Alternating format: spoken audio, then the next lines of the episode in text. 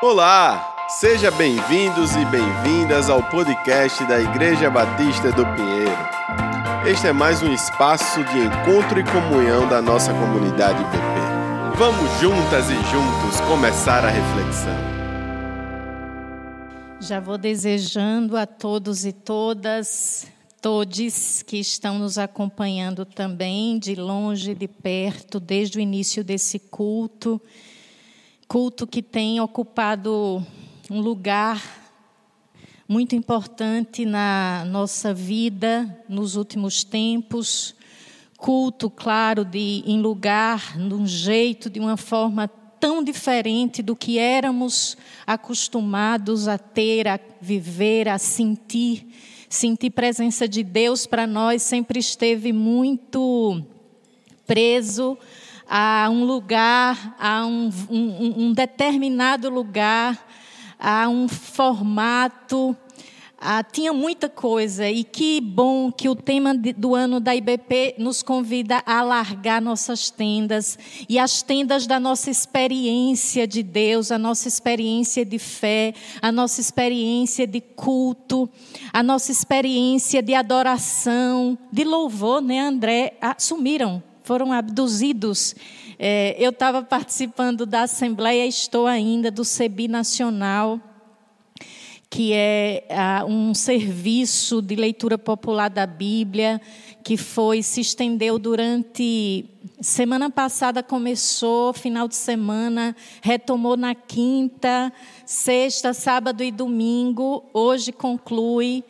Já aproveito para orar e desejar a graça de Deus para a nova direção eh, nacional do CEBI. Entre o grupo está Rafael Rodrigues, que os irmãos e irmãs da Igreja do Pinheiro conhecem. Ele foi reeleito como um das, uma das pessoas que vão compor a direção, a Fátima, que é do Espírito Santo, que também estava na direção anterior, foi reeleita, e entrou uma nova pessoa que nós conhecemos muito, nós da Igreja Batista do Pinheiro, o Paulo Et, que tem nos assessorado e que agora também é parte da direção nacional do CEBI. Nossa oração por esses irmãos e irmãs que têm voluntariamente dedicado a coordenar o serviço nacional num tempo de pandemia se reinventando. E estávamos mais ou menos mais de 50 pessoas durante todas as tardes, de duas a seis, às vezes a sete, decidindo coisas, trabalhando. É, e eu fiquei pensando quanta coisa bonita a gente tem aprendido sobre ser comunidade. Eram pessoas de diferentes estados, diferentes contextos, e eu via lugares onde a pessoa estava reunida numa boa sala com ar condicionado, como a minha, André, mas tinha um senhor acompanhando de um lugar que eu conseguia ver a estrutura precária da casinha onde ele estava, só acompanhando um e aprendendo. Nós fizemos eleição virtual tendo que lidar com aplicativos e, e, e, a gente se comprometeu. Ninguém vai ficar sem votar. Então, quem precisou que alguma pessoa tivesse ligando para o telefone. E o Frei Carlos Mestre, que é um pouco um dos pais da leitura popular da Bíblia, com mais com seus quase 90 anos, ali participando e aprendendo. Quanta coisa linda a gente aprende. E eu quero muito nessa manhã também partilhar o aprendizado da Igreja Batista do Pinheiro a ser comunidade em tempos desafiadores.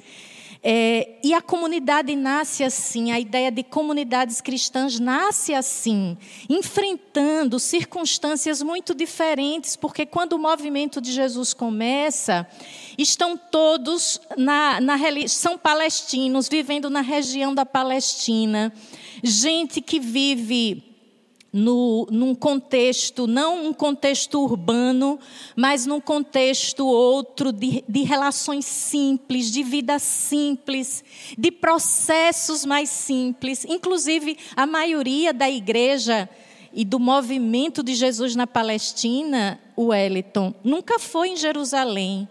Nunca entrou num templo e não aprenderam fé ligada a templos, a estruturas grandes.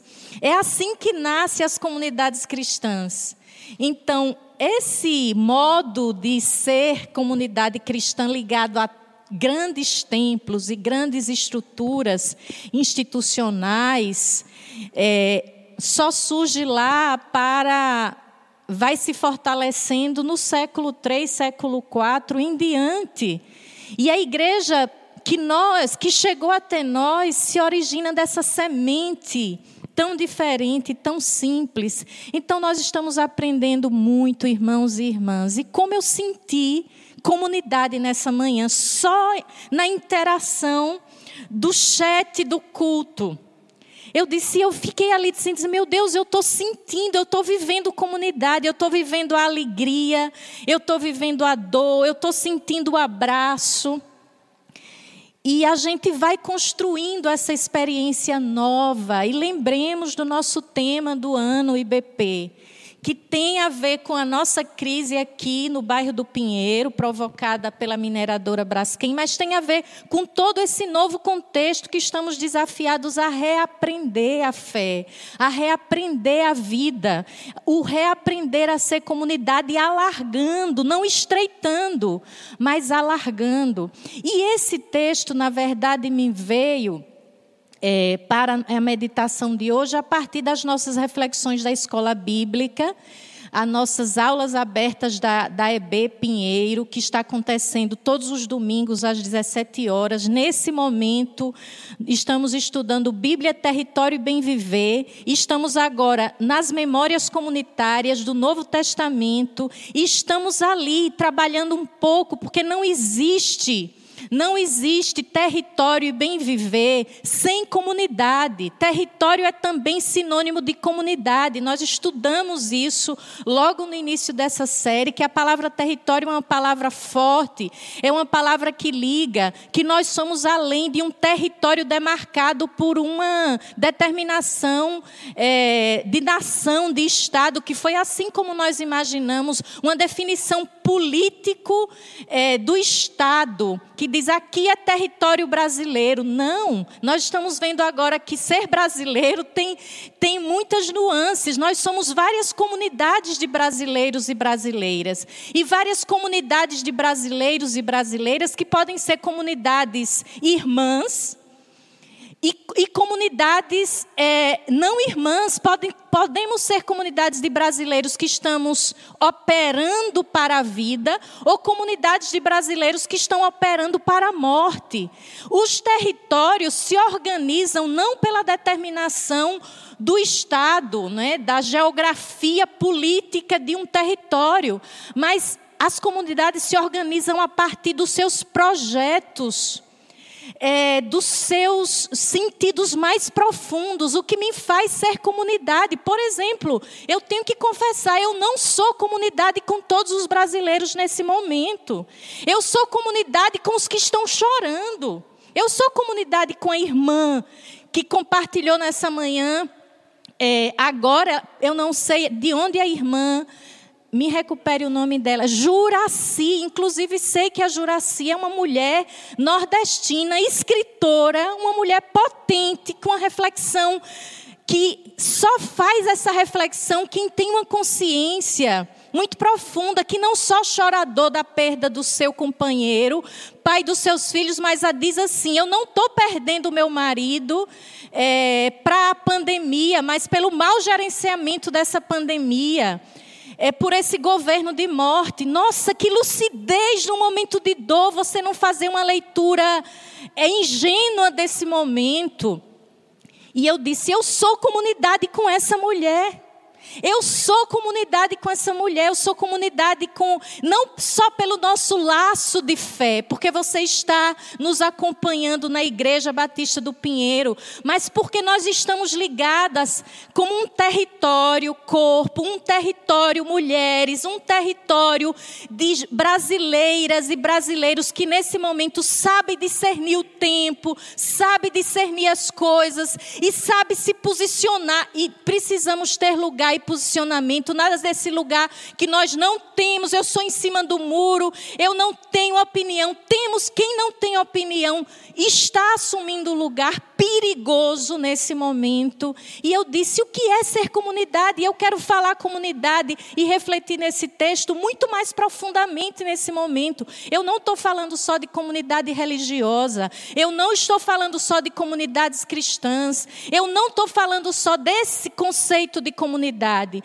porque eu penso que não só Jesus fala do plano de Deus para a vida a partir de comunidade. Desde o início, Deus é comunidade. Nós celebramos aqui esses domingos passados é, o Pentecostes e vimos que Deus é comunidade, Deus age no plural desde o início. Façamos o homem, sejamos, desçamos. Deus é comunidade. Deus pensou a comunidade humana. Deus se revelou como comunidade.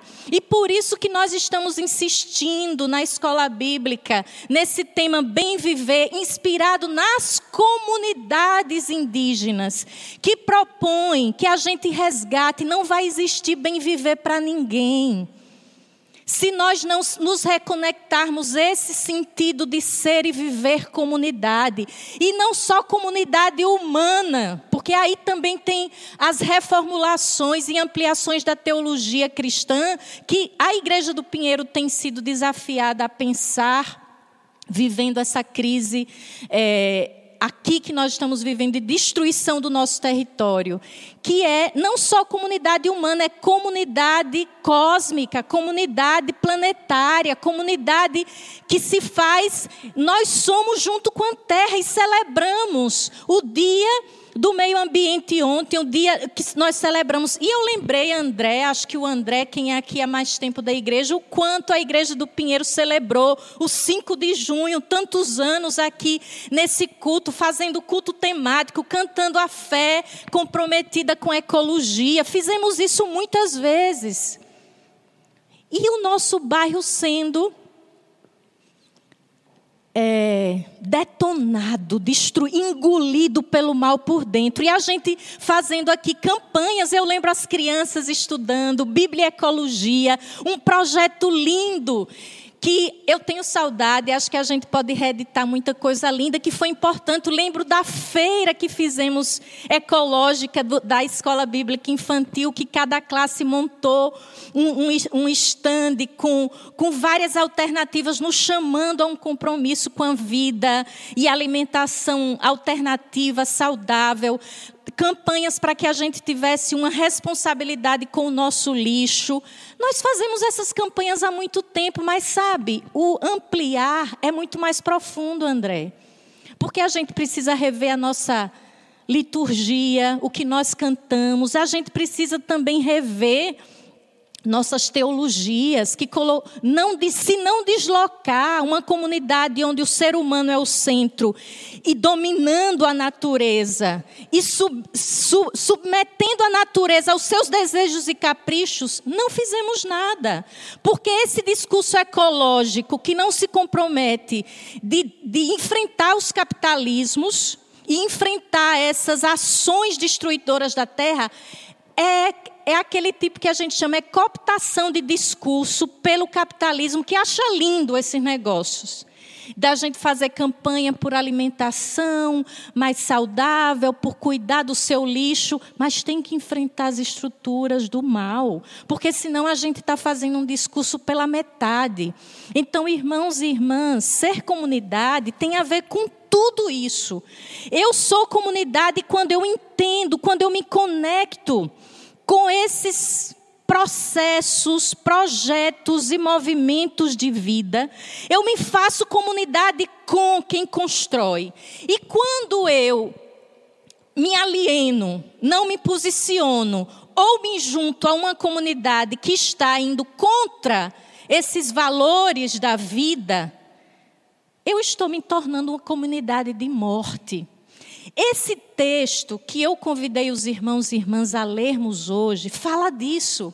Olha que texto que foi pouco valorizado. Primeiro, porque dá medo. Segundo, porque houve uma instrumentalização errada. Depois, porque é um texto difícil mesmo de interpretar. Estamos falando de Atos dos Apóstolos no início e tem uma imagem linda, uma imagem. É, mais figurada e simbólica de quando a rua é entregue à comunidade e ali se funda a comunidade, uma comunidade fundada na força do Espírito, na presença do Espírito que vai mover. É como se a rua fosse o útero da comunidade cristã e é desse útero que, que, que pare a comunidade e ali há diversidade, existe uma pluralidade desde o início também nessa comunidade que fala diferentes línguas, irmãos e irmãs.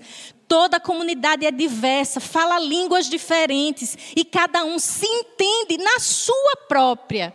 A comunidade que não entende diversidade e pluralidade já nasce errada. Uma comunidade onde todo mundo tem que rezar na mesma cartilha, falar a mesma língua, não é comunidade do Espírito.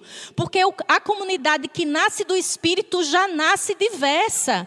Mas ela nasce diversa com um desejo de entender o outro naquilo que o outro é e se compreender nas diferenças, conviver nas suas diferenças. Que linda essa imagem do Pentecostes, que é também muito mal interpretada e, e reduzida quando se quer entender que línguas era aquela. Eram línguas estranhas, e a gente não vai no profundo desse texto. E para entender melhor, tem que ler o, o texto de Babel, que havia um desejo, olha, outra comunidade, a comunidade humana, simbolicamente, com um desejo de poder. E esse desejo de poder foi simbolizado em uma grande torre que aquela cidade Babel queria construir. E essa torre queria chegar no céu. E para que esse projeto de poder prevalecesse, todos tinham que falar uma única língua porque uma única língua nos torna mais fortes, ninguém nos detém, a gente vai chegar no céu. E diz que Deus, entendendo as intenções maléficas daquela comunidade Babel, diz assim: não, de jeito nenhum, vou destruir esse intento, porque não era para construir aquilo que a gente chama unidade unidade de projeto comum para todos, era um projeto de poder, de assim, nosso nome vai estar lá em cima. E Deus dispersa diz que confunde as línguas. Essa palavra também não é muito bem interpretada, o texto é muito simbólico. Confundir é, é derramar diversidade de línguas para confundir aquele projeto de poder. E agora, no Pentecoste, toda essa imagem é retomada.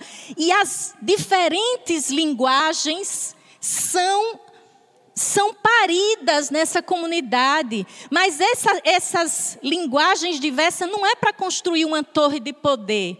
É para construir um mundo melhor. É para que todos e todas possam se integrar a essa comunidade com o que é, da forma como lê o mundo, como lê o outro, e a gente se tornar, nesse projeto de Jesus, essa comunidade criadora da vida, de uma vida que permite tanta diversidade, mas com o mesmo projeto. Irmãos e irmãs, falar de comunidade é muito amplo.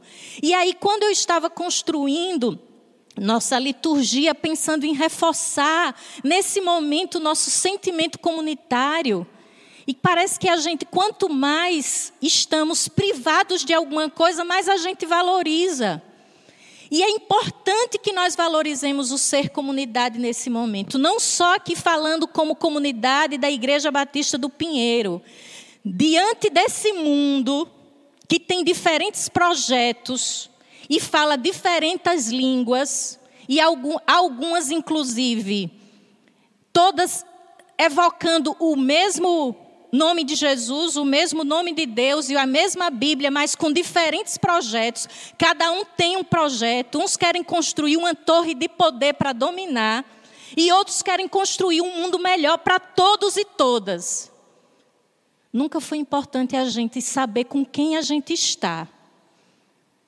E ser comunidade é definir com quem eu estou. Pense agora um minutinho aí onde você está. Eu sei que a gente é, é, é uma, uma experiência de culto onde a gente escuta muito. Pare um momento. Com quem eu estou nesse momento? E aqui não, não, não é só que igreja eu estou acompanhando os cultos? Com quem eu estou me integrando? Com quem eu sou comunidade nesse momento do país? Nesse momento político, nesse momento pandêmico, nesse momento de confusão religiosa que aí está.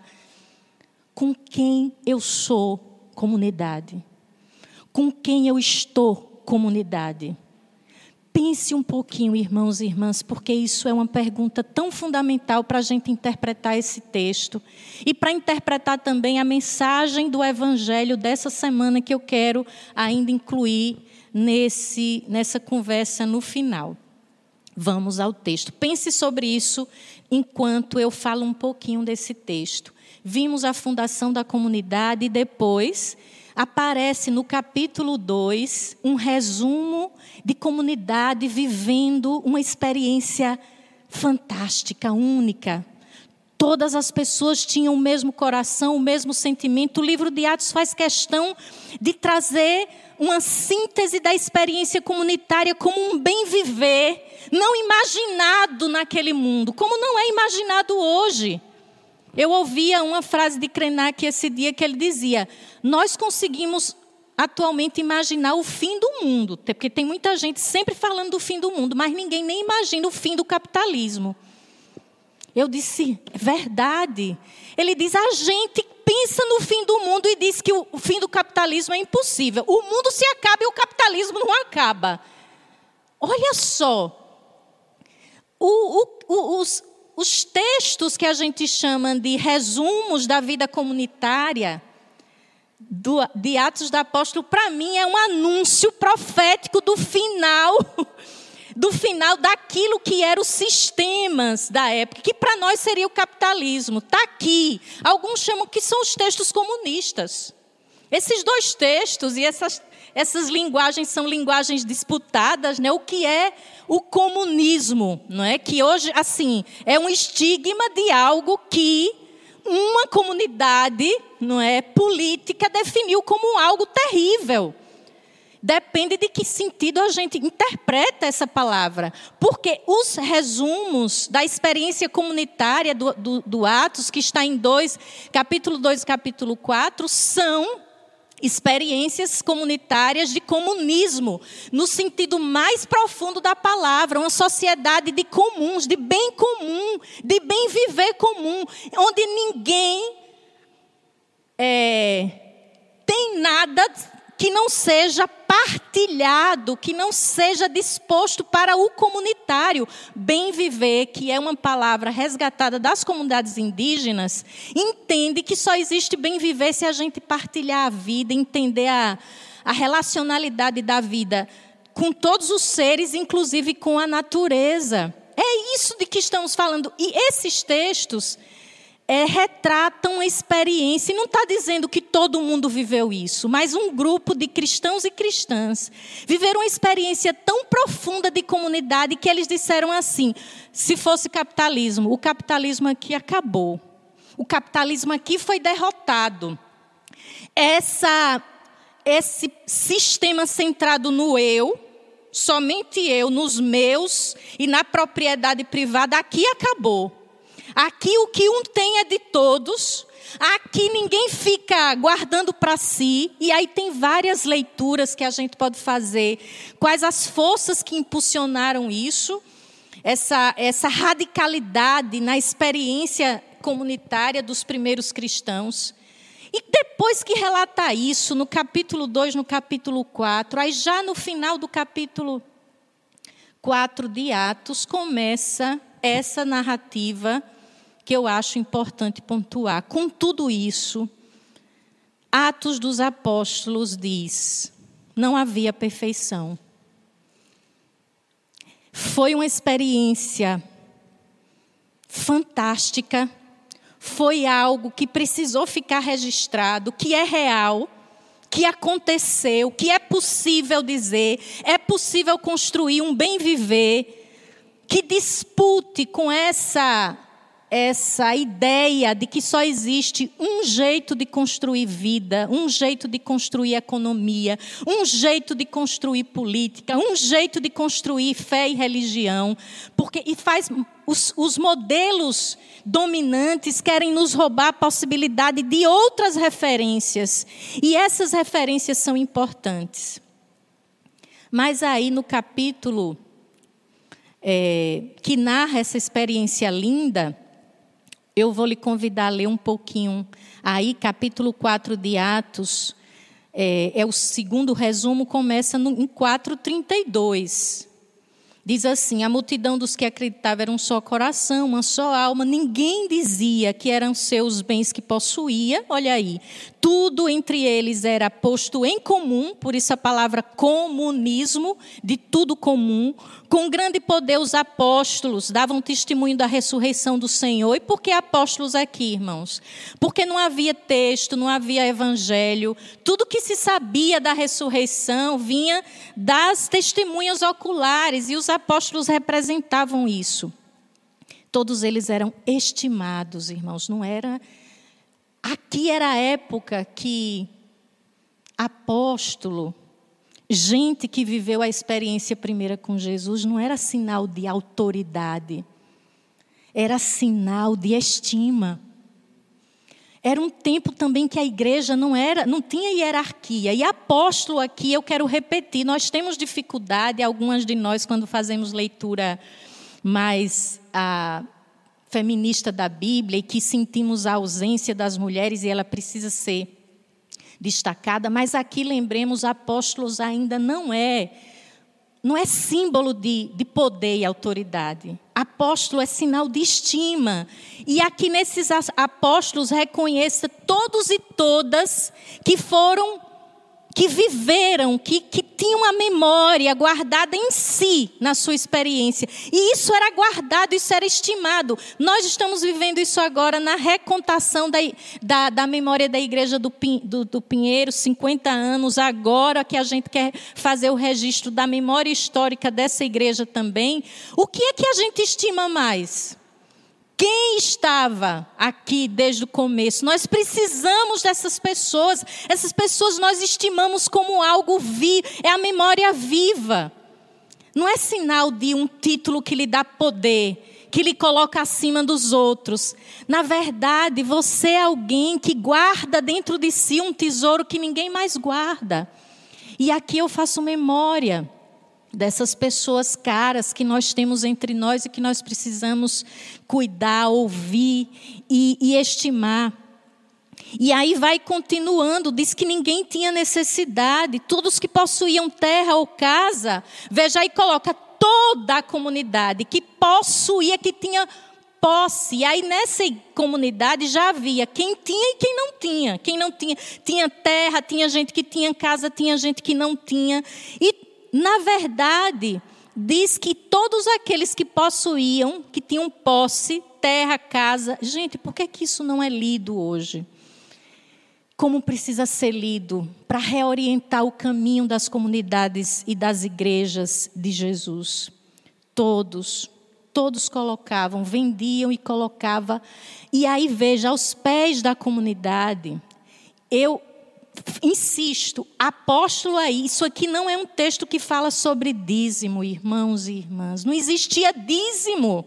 Dízimo é coisa de uma tradição do judaísmo. Nós estamos aqui na origem, nas experiências primeiras da comunidade cristã, inspirada em Jesus de Nazaré. Aonde é que a gente está vendo dízimo? Dízimo quando você vendeu suas terras, suas casas e botou tudo lá para a comunidade e disse: vamos partilhar igualmente, isso não é dízimo, irmãos. Também não é a, a, a, aquilo que as igrejas que querem construir torres de poder hoje estão fazendo com os pobres e as pessoas iludidas nos seus templos. Vendam tudo que você tem e traga aos pés, aí sim, das lideranças das igrejas. Isso também é manipulação errada desse texto. Esse texto, na verdade, está falando. Eu diria que é uma implosão de um modelo socioeconômico que nem eu consigo acessar isso aqui. Várias vezes eu li esse texto e fiquei perguntando outras coisas. Mas hoje, eu, eu, eu, eu ouvindo Krenak e lendo esse texto, eu disse: era isso. Era isso. As comunidades viveram radicalmente o projeto de Jesus que implodiu implodiu o projeto escravagista, não é uma, uma sociedade que alguns eram escravos, outros não, alguns tinham tinham escravo com posse e escravo que não tinha posse, tinha cidadão e não cidadão na mesma é, sociedade daquele momento, e essa comunidade junta todo mundo num projeto de bem viver que as pessoas têm, chegam a esse a viver aquilo que nós chamamos de utopia. E, e hoje nós escutamos muito essas duas palavras, utopias e distopias. Não sei se você sabe o sentido. Utopia é aqueles, aquela, aquele, aquela vida imaginada, ideal, e que você caminha para construir. É utopia porque me move para uma direção que eu espero um dia chegar. E o que é distopia? A distopia é o contrário disso. É um futuro que me dá medo ver. Do que pode acontecer. Por exemplo, quem assistiu é, aquela série. Agora, é, Handmaid Tale, que a gente viu. É, é uma distopia, ou seja, imaginando o retorno de um. No futuro, um. É quase um retorno do passado que está no futuro de uma forma muito cruel. Tem muitos filmes hoje que se projetam isso, né? Um, um, por exemplo, onde as mulheres que ainda podiam parir eram tratadas como propriedade do Estado e elas só podiam produzir para o Estado. Era esse romance é é uma distopia muito inspirada em algumas tendências de grupos que que não, não enxergam isso como distopia, porque o que para mim é, é distopia, para o outro pode ser utopia. Por exemplo, um lugar onde a supremacia branca volte a ter todo o poder, toda. Sim, para mim isso é uma distopia, porque para mim isso é um futuro que terrível para alguns é uma utopia, que está trabalhando para que isso seja a sua, o seu mundo possível que vai chegar, onde as mulheres de novo, Ana Laura, estejam subjugadas a um único lugar, ser mãe e ser esposa.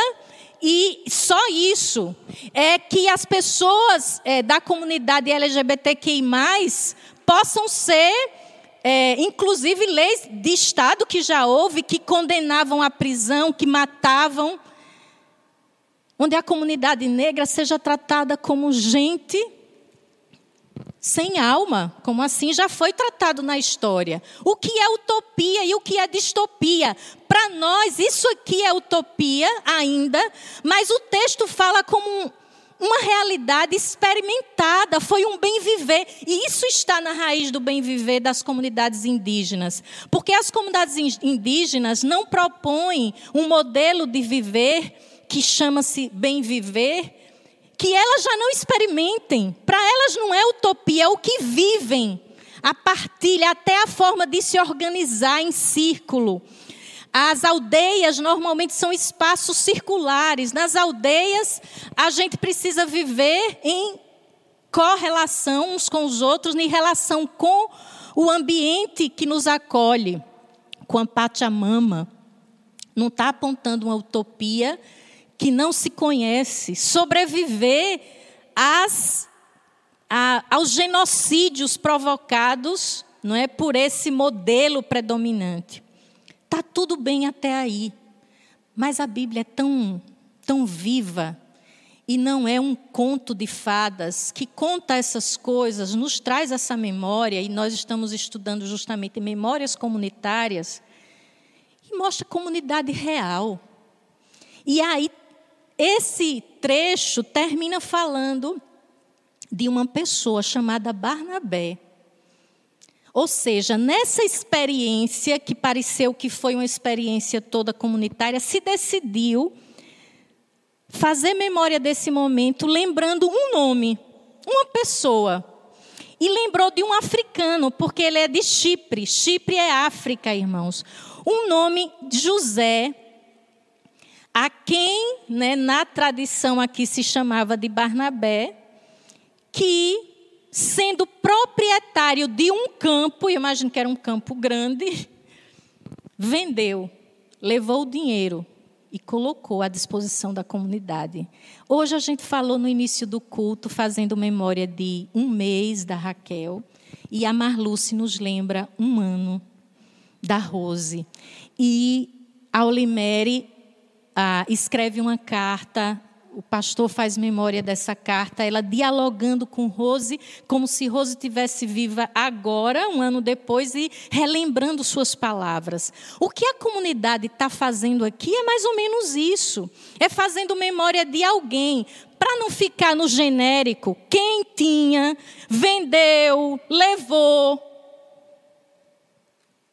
Tem um nome real aqui. Barnabé fez isso pessoas, não só Barnabé, mas Barnabé aqui encarnou essa comunidade que radicalmente viveu essa experiência e Barnabé vende seu campo e partilha comunitariamente. Para não deixar então que a gente fique só no romantismo, vem então essa memória, que é também memória comunitária, porque a comunidade não é, não tem somente Barnabés. As comunidades todas não vivem só de, né, de Barnabés, tem outras figuras. E o texto que nós lemos nesse culto, nós lemos o texto. Então já está aí, vocês leram, quem quiser revisitar, Atos 5, de 1 a 11.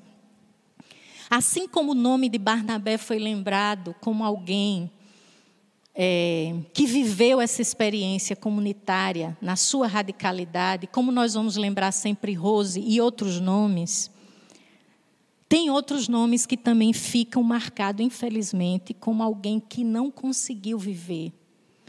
Ou, na forma como foi narrado, alguns chamam de o pecado original da comunidade. Alguns retratam esse texto. Assim como houve uma queda no plano inicial de Deus para a humanidade, no projeto de comunidade também houve uma queda e uma origem. E essa queda, esse pecado de origem, é, é cometido por pessoas que não conseguem acessar, não conseguem viver a radicalidade do projeto proposto por Jesus. Isso não fala de dízimo, isso não fala de. Isso, esse texto só pode ser entendido nesse movimento dos textos que descreviam a comunidade sendo vivida radicalmente por pessoas que estavam tendo, como Barnabé, essa capacidade de de, de acreditar nessa utopia, de construir essa utopia comunitária, mas faz questão de dizer que alguns não conseguiram viver.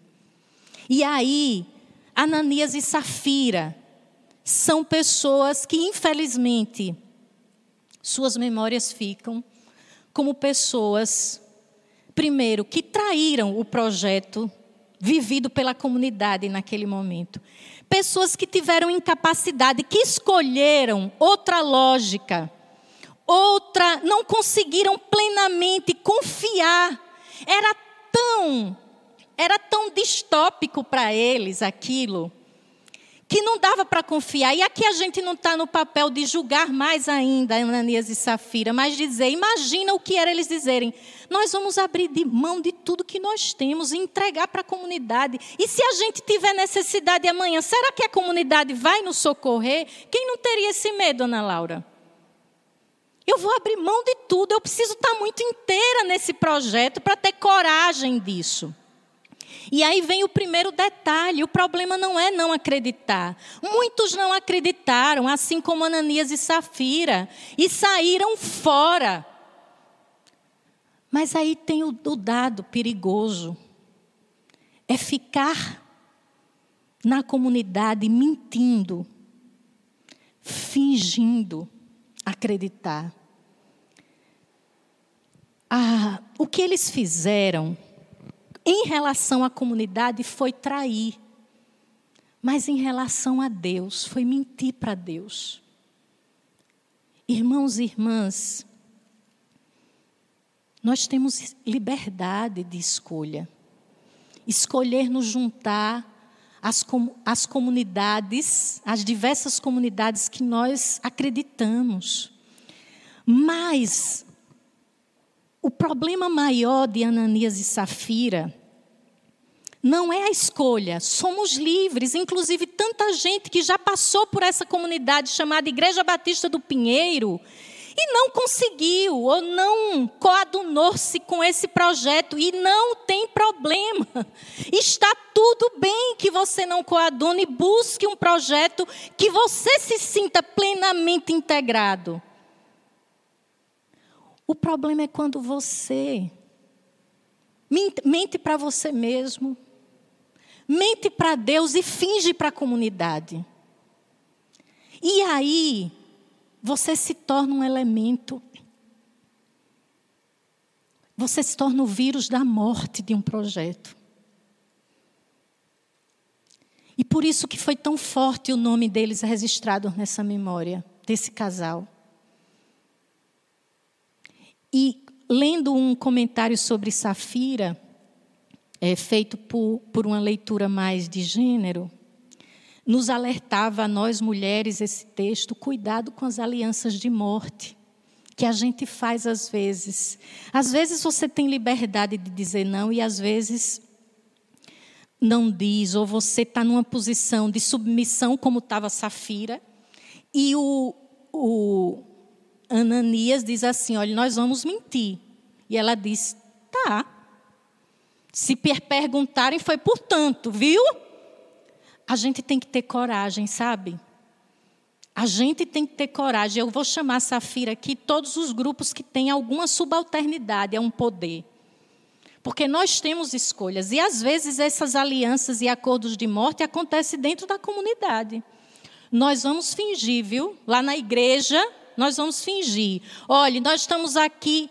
Gente, isso tem tanto, essa semente de mal tem dentro das nossas casas, tem nas comunidades, tem nos partidos, tem nos, nas diversas comunidades. Ananias e Safira entra numa memória tão enquanto Barnabé simboliza toda a comunidade, que serve até hoje para nós como modelo de utopia do projeto de Jesus, de uma comunidade de iguais, de solidariedade, de generosidade, de partilha. Ananias e Safira ficam como um símbolo do projeto que é simbolizado como o pecado original da comunidade, inclusive por isso que tem dois. O casal é, lá do Éden que traiu o projeto primeiro, e aqui um segundo casal que trai também o projeto primeiro são traidores do projeto. E aí alguns se perguntam, mas eles realmente morreram? Foram fulminados? Que cena violenta? Não, provavelmente não. Porque nós estávamos, não é, imagine, no momento em que era impossível, irmãos e irmãs, isso aqui acontecer. Isso aqui tem toda uma leitura simbólica, porque tem ainda tradições do judaísmo. Lembra, quem entrasse no Santo dos Santos impuro era fulminado. Isso era a ideia, a teologia construída para dar medo. Por isso que esse texto às vezes é para dar medo, mas a gente precisa reler para que ele não seja um texto que nos gere medo, mas que nos gere, que seja profecia, que seja um alerta, que seja uma, um, um abrir de olhos. É, dificilmente aconteceu dessa forma, porque, por exemplo, Ananias entrou e morreu, e seu corpo foi tirado, e sua esposa não soube da sua morte. Como? Qualquer pessoa que morria, ela tinha que passar por um processo e um funeral. Isso nada. O texto é simbólico. Outra coisa que escapa quando a gente lê esse texto, porque é muito bonito, porque essas comunidades ainda são as comunidades que se reúnem nas casas. E remete a, essa cena da morte é como se a casa fosse o santo dos santos, o lugar sagrado. E no lugar sagrado não pode mentir, não pode enganar. Quem faz isso morre. Mas é uma morte simbólica. Então, é, eu assumo das diversas interpretações que há nesse texto, com dados, é, vamos chamar mais precisos que a gente faz da leitura desses textos tem muito do que tem em Pentecostes, que é uma leitura mais teológico, simbólica, para nos ensinar alguma coisa, como tem nas narrativas da criação. Tem muito símbolo e aqui também. A verdade bonita é que mostra a comunidade de fé a casa que acolhe aquela comunidade como santo dos santos. Isso é sagrado. E hoje falávamos sobre isso, que a, o espaço sagrado é onde nós estivermos reunidos em nome de Jesus. Onde dois ou três estiverem, não existe mais o templo santo dos santos reforça a sacralidade de uma comunidade. A comunidade é um lugar sagrado, irmãos e irmãs. Eu teria medo sim desse texto, mas eu tenho medo de dizer, Deus, que eu nunca desrespeite a sacralidade de uma comunidade de fé.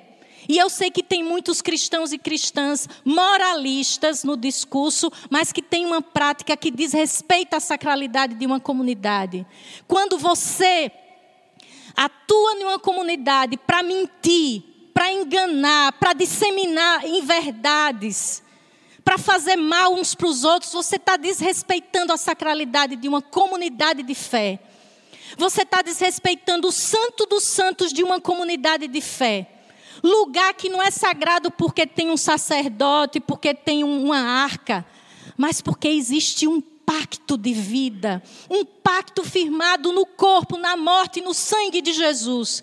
Que nós seremos uma comunidade de amor e de vida, que nós temos compromissos uns com os outros e temos compromisso com o mundo melhor. Desrespeitar a sacralidade da comunidade é a gente fingir que está com e não está com. É a gente fingir que crê no que essa comunidade está ensinando e agir contrariamente o que a gente diz crer.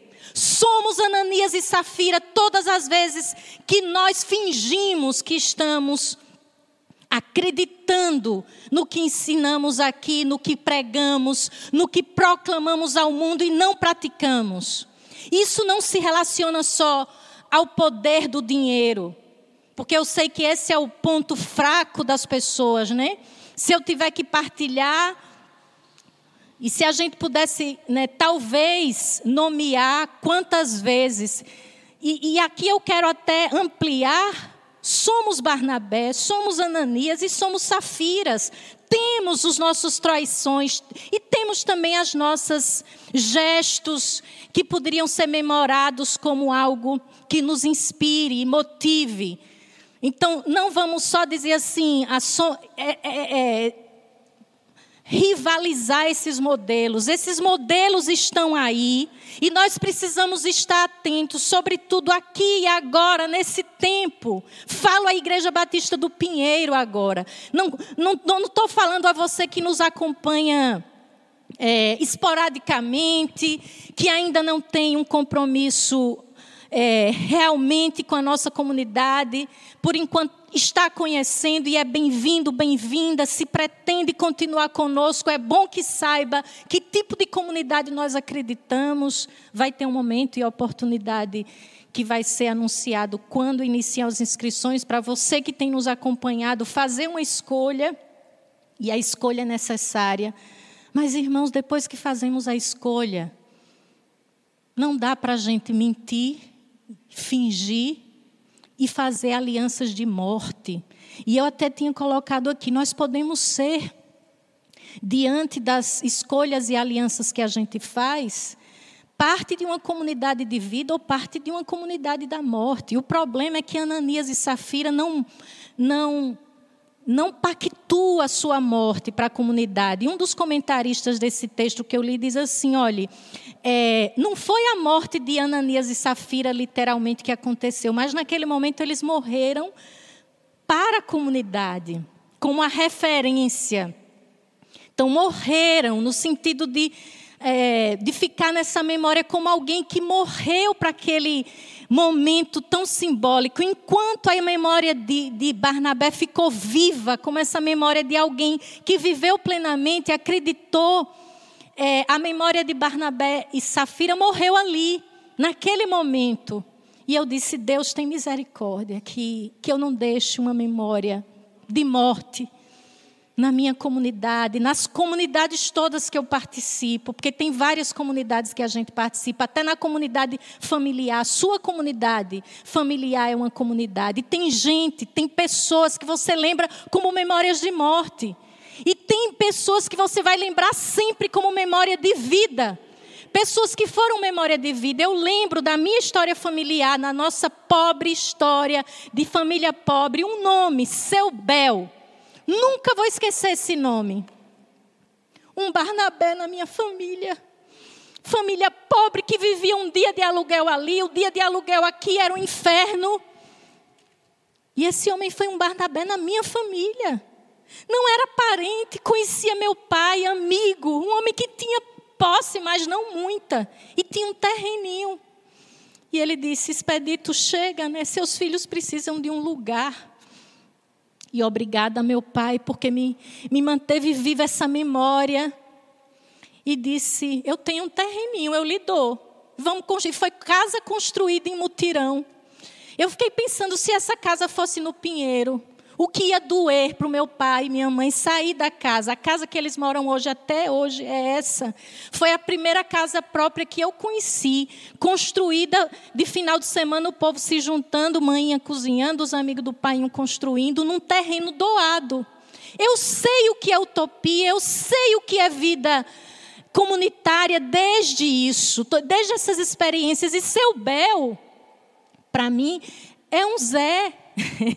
é um Zé Barnabé que viveu radicalmente a experiência da partilha e abençoou uma família que não era família dele. E aí eu quero terminar com essa memória do Evangelho de Marcos 3, que é o Evangelho lido hoje, que Jesus, sendo procurado pela sua família, é, que naquele momento não era da comunidade de Jesus, nenhum familiar, e esse texto é uma denúncia que não é. Você pode ser da igreja do Pinheiro e não ser família IBP. Você pode ser de uma família, de um grupo e não viver, e ser um, alguém que não está dentro, mas está fora, e às vezes está dentro mentindo, fingindo. E esse texto é muito forte porque mostra simbolicamente essa mesma denúncia do texto de Ananias e Safira é feito no, no, final do capítulo 3 de Marcos, com essa memória, quando Jesus entra numa casa, não consegue nem comer, chega uma multidão, chega os religiosos e chega a família de Jesus, são três grupos. Com a multidão daqueles que estão querendo ser comunidade com Jesus, é lindo, diz que ele está reunido. E é circular, porque diz que ele está no centro e todos ao redor, porque ele consegue ver. Esses se tornaram comunidade e mostra a família fora da casa e mostra os religiosos fora da casa acusando e a família de Jesus e os religiosos acusam Jesus da mesma coisa. A família de Jesus diz que ele está louco, e naquela época dizer que estava louco era cheio de demônios. E os, os, os religiosos judeus acusam Jesus de ser pai de demônios, ele está sendo chefe dos demônios, ele está articulando contra nós, os religiosos. Veja a família consanguínea de Jesus, traindo, traindo porque ainda não compreendeu. Os religiosos também, mas tinha uma, os discípulos que foram entendendo e formando comunidade. Aonde você está nisso? A gente pode estar tá dentro, inteiro, no projeto de Jesus, construindo uma comunidade frágil, que é aquela comunidade que está sempre naquele barquinho. Gosto daquela memória de Jesus num barquinho tão sensível no meio de um mar assustador. Vem tempestade e a comunidade fica tendo que acordar Jesus toda hora para socorrer. Eu me sinto assim na comunidade de vida de Jesus que nós nos movemos hoje, nesse mar terrível que é essa política, essa pandemia. Nós somos esse barquinho que de vez em quando a gente se assusta e diz: Jesus, acorda, a gente está por perecer, mas a gente não sai desse barco. A gente não troca esse barquinho por nenhum outro projeto que parece tão. É, aparece lá um, um Titanic qualquer, do tamanho do mundo, querendo lhe oferecer estabilidade, segurança, uma coisa assim. Olha, Deus está aqui nesse barco, veja como a gente navega poderosamente. Não, eu fico no meu barquinho no meu barquinho frágil, de uma comunidade que enfrenta o mal. E, e, todo o evangelho de Jesus, nos narrado em Marcos, mostra isso. O projeto de comunidade de Jesus é um projeto frágil, é um projeto que sabe que está caminhando para enfrentar o mal e por isso encontra a cruz no caminho. E por isso muitas vezes é mal interpretado, mas é nesse projeto que nós andaremos.